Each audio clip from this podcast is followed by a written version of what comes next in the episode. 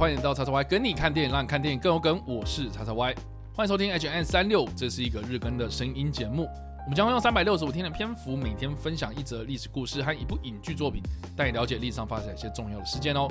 我们今天又非常的开心，邀请到的是历史小白 J。没错，好的，我们今天要来分享的是一部在二零零八年的纪录片，叫做《卡崔娜记事》哦。那这部片呢，我是当年在高雄电影节的时候看的。对，那这部片后来在台湾没有上映哦，但是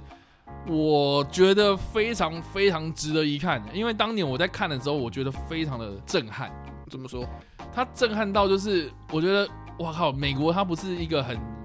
强盛的一个国家吗？啊，然后怎么会发生这种事情？这样，大家应该听到这一部纪录片的片名啊，《卡崔娜记事》，应该都知道说他在讲卡崔娜风灾哦。其实呢，也是我们今天要介绍的一个历史事件，就是发生在二零零五年八月二十九号的卡崔娜风灾啊。那这个风灾，我不知道 Jericho 有没有印象，因为二零零五年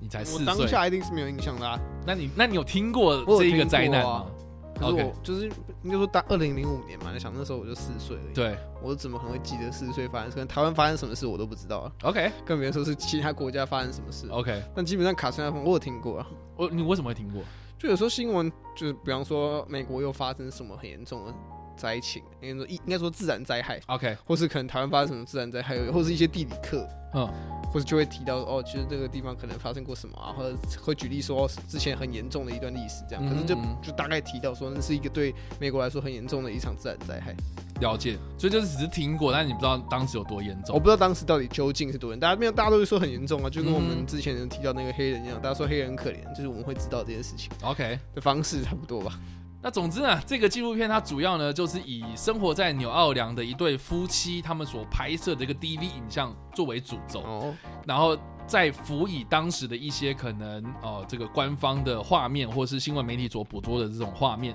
然后甚至是一些可能呃被媒体爆料。被一些民众或是媒体爆料出来的一些呃政府官员他们内部的一些东西，因为我当时为什么会这么震撼呢？很大原因是因为呢，它里面有一个九一一报案的一个记录，就是那个对话记录。嗯，然后里面那个民众啊，他就是讲说啊，我家淹水了，我现在就是情况很危急。他就是描述说他们家这个淹水的状况，就是听起来真的就是很严重，他可能下一秒就被冲走这样。啊，然后呢，这个九一一里面那个报案中心的那个人就直接回他说，哦，很抱歉，我们现在就是没有人去帮你，这样就请你就是要坚持住，这样 hold on 这样。电话的那一端的人就是想说，所以你一直叫我等死嘛，这样。然然后这个报案中心的人就说，对，哦，对，就是哇塞，你怎么敢呐、就是 你怎么敢？就是说，对你这哇塞，你就是讲那个 yes，就是那那个就是听得听得出来，他也很无奈，但是你怎么这样回复他呢？就是会让我觉得哇靠，好好夸张啊，怎么会这个样子？然后而且这个是真真确确就是出现在当时的新闻画面里面这样，然后被剪到这个被播出。来的，我记得我也是有很有印象，就是当时的 CNN 或是国外的媒体，就是也有披露这一段电话记录，然后他就是剪在这个纪录片里面，然后甚至是我刚刚有讲嘛，他就是以一个当地的夫妻他们。很喜欢，就平常就是拍一些 DV 啊，然后这个街道上面，然后就是一开始就是很无聊的一些画面啊，啊听说有飓风，然后现在天空还非常晴朗，怎么可能啊之类的这样自言自语啊，然后就是哎、生活记录啊，对，那当时那个 YouTuber 还没有那么红嘛，啊，啊，对他还是是哎、开始就是用 DV 来记录自己的生活，哎、结果呢，哎、他可能下一秒就说晚上啊，哎我发现我们的那个地下室开始淹水啊，啊，那这样怎么办啊？我现在在屋顶上面啊，就是情况会看起来越来越严重这样，然后再配合那一个报案电话，我就会知道说，如果现在拿 DV 的这个人，然后现在去报案的话，他可能也会遇到同样的状况这样。嗯，所以我觉得啦，哈，就我来看这部电影的时候，我真的很难想象，就是这一个号称世界最强大的国家，竟然会啊，这个在不到一个礼拜的时间啊，因为一个风灾、一个飓风的关系，所以就看得出来，就是说当时的这个政府是有多么的糟糕这样子。但是我觉得我在看这一部纪录片的时候，我另外一个更有感的就是说呢，因为它是二零零八年上映的嘛，嗯，但是在台湾，在这一个高雄电影节的时候，它是在隔一年，也就是二零零九年的时候上。对，然后二零零九年的时候，高雄发生了一件事情，就是八八风灾。对，然后八八风灾也是非常的这个严重啊。嗯我记得当时有一个政府官员啊，我忘记他是谁，但是我印象很深刻的是，就是很多记者媒体就是有在指责说什么啊，他怎么救灾不力呀、啊，哦这个八八风灾的时候你在干什么啊？然后他就回复就是有点就是生气恼羞，就说我在干嘛？对，我在吃饭啊，八八节这样子。哦，对，父亲节耶，我当年在吃饭，我要家人，我有家人要顾啊，等等这样子，然后就是被媒体就是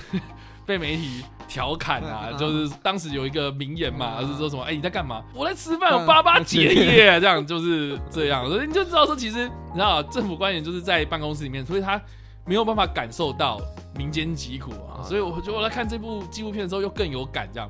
但不管怎么样啦，就是说，你看 Jericho 他现在非常的，就是他没有办法感受到，就是说当年到底有多么的惨，就是就是说呢，这个二零零五年八月二十九号这一天，到底美国发生什么事情？就是说呢，这个卡崔娜飓风呢，它在二零零五年的八月二十三号的时候，就已经在巴哈马的东南方海域上面形成，然后就过了两天之后呢，变成是所谓的飓风，被命名成叫做卡崔娜。它当时呢，就是从美国的佛罗里达州的南端登陆，然后横跨到墨西哥湾内的这个海域之中呢，就吸取了大量的这个温暖的海水，然后从四级的飓风呢变成是五级的飓风，然后也就是呢飓风风力等级的最高等级这样。啊，当时呢，他在八月二十九号这一天呢，再次的登陆美国的本土，然后呢，在路易斯安那州的这一个地方呢登陆之后呢，就朝着美国东北方移动，所以它很少的就是路易斯安那州纽奥良一带。那我们应该要知道说，其实纽奥良它是在美国南方的一个非常非常重要的城市。而纽奥良，我们应该都知道说，它是一个啊、充满爵士乐的一个滨海城市。当地呢，就是有很多这种观光客会去，然后去感受那种啊、爵士的热情这样。可是呢，它是一个非常非常古老的城市啊，因为当时就是哎法国人在这边盖的时候，哎就是临近海边嘛，然后就是交通方便。啊，可是对于这种排水啊，或是这种水利设施呢，其实是非常非常不足的。这样，那这样说，因为城市老了嘛，所以你也很难去有一些什么很重大的改变。这样哦，对，对，所以其实牛奥良当时最好最好的解决方式应该就是撤离。可是就是你知道，呃，有钱人可以开到别的地方去，可是哎，这个贫穷的人怎么办呢？就只能留在这个地方。所以呢，当时他登陆的时候呢，美国政府呢，他其实已经有要求纽奥良的这个城市里面的人口们，就百万人口们，就是要撤离啊。结果呢，他在二十九号登陆的时候呢，到他三十一号，就是两天过后消散变成是热带气旋为止呢，总共却造成了一千八百三十六人死亡，总共有百分之九十的建筑物受到破坏，然后大概有两百三十万的居民受到停电的影响。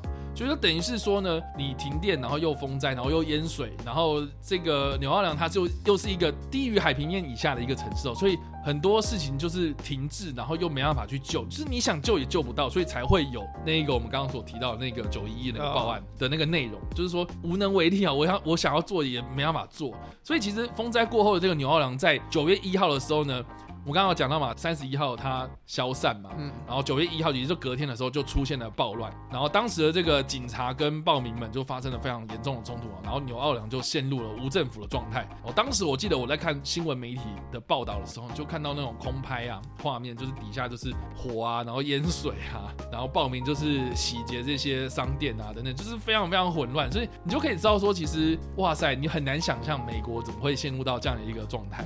而且呢，到这个九月四号为止呢，这个暴民跟警方呢还发生了严重的枪战，甚至当时还有很多的警察因为受不了压力而自杀，然后甚至有两百多个远警辞职这样。所以其实从这个政策面来说，或是从环境面来说，从这个城市的管理来说呢，哎，其实卡崔娜风灾它就是吹出了美国在行政方面的一些漏洞。因为当时这个小布希政府啊，哦，就是你就是整天他妈只管着要在外面打仗，哦，国内是觉得啊没，结果你国内发生这种事情的时候，然后大家好像就是会觉得说，哎、为什么我们要去管人家的事情？然后结果你国内的事事都不情没有管。好，这样，对对对对对，然后而且我印象非常深刻，是我有一个朋友，高中同学，然后他高中毕业之后呢，他就到了美国，然后正好就在纽奥良，哦，然后他就在他的当时还有无名啊，哦他在无名上面就是写了他当天晚上他怎么样，就是连夜开车逃离卡崔娜台风侵袭的这个纽奥良城市，这样。嗯就是他描述我，我看他那个文章，我就觉得很紧张啦，情况很危急，就是怎么样一个人开车，然后家当宽宽的，然后全部塞到他的车子里面去，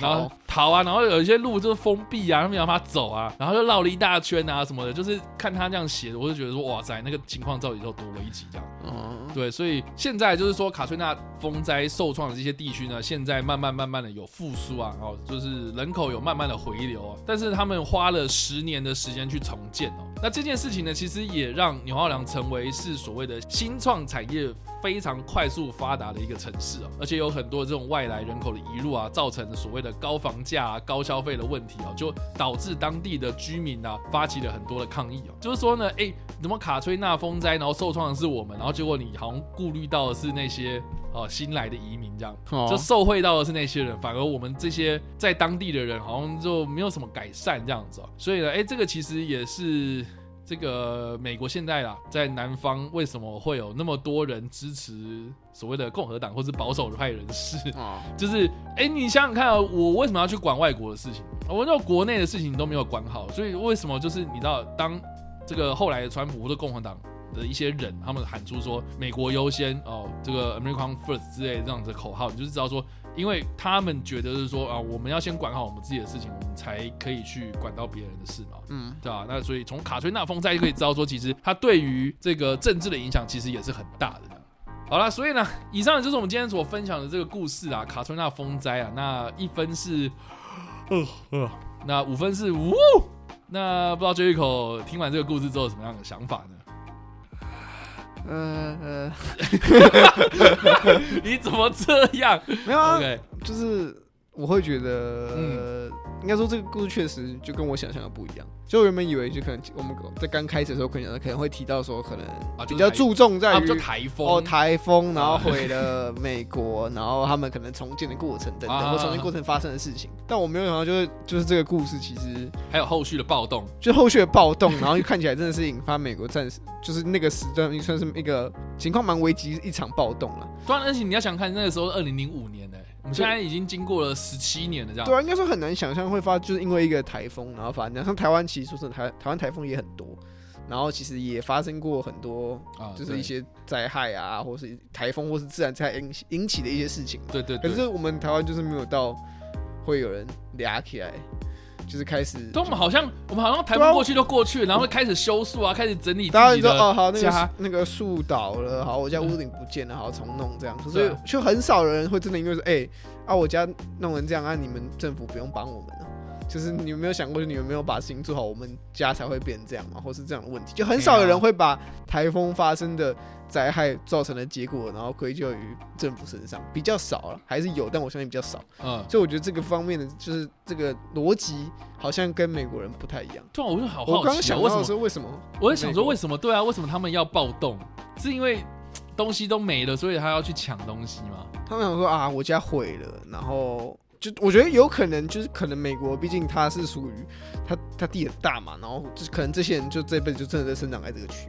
所以对他来说，这个这一区毁了，就跟他的国家毁了是差不多概念。哦也是啊我，在想会不会这样的逻辑？可台湾你说哦，毕竟台湾小小的，可有时候可能就是一小块说什么时候，然后台湾又觉得说哦，其实台我就是台湾就是我家嘛，所以我比较不会觉得说哦，这个地方毁了，就好像我这辈子全没了。可了解是对美国人来说，他可能最熟悉的地方就是这一区，然后这一区全部毁了，啊，你现在就把我赶到其他地方去，不要赶到其他州去，可是好像也人家会觉得说，哎、啊你们不用负责哦，就是你们自、嗯嗯嗯你是你国家，你自成我们这边毁了，你然后你跟我们说，哎、你救不了我们，我们自己想办法。嗯，我觉得这可能是逻辑上面跟生活生长环境的不同，所以会造成不一样的一个结果。了解。所以我就觉得我自己是觉得这故事还是算蛮有趣的，那你会想要看这个纪录片吗？我会蛮好奇他是怎么记录当时的情况。嗯，因为毕竟你刚刚讲他是从一个一个意意外的一个 DV 里面找到了一些可能对，就是一些影像的素材。影像素材，嗯然后我会蛮好奇，就是就这样的记录方式其实蛮写实的，对，就即使它可能没有那么的故事性、那么连贯性，可是我你会觉得说这些东西是真的发生，而不是很像一个已经写好一个本的故事照那故事走。嗯哼我自己我会想要看啊，了解。对那我们就期待这个 在哪些平台可以看得到。这样对啊，我蛮好奇，因为我现在找真的真的也很难找，然后我就算是找美国的资料，其实它的那个海报啦，或者它的剧照其实就很少的。对啊，对，就是你顶多在 n d b 上面可以看得到这样。嗯但是我是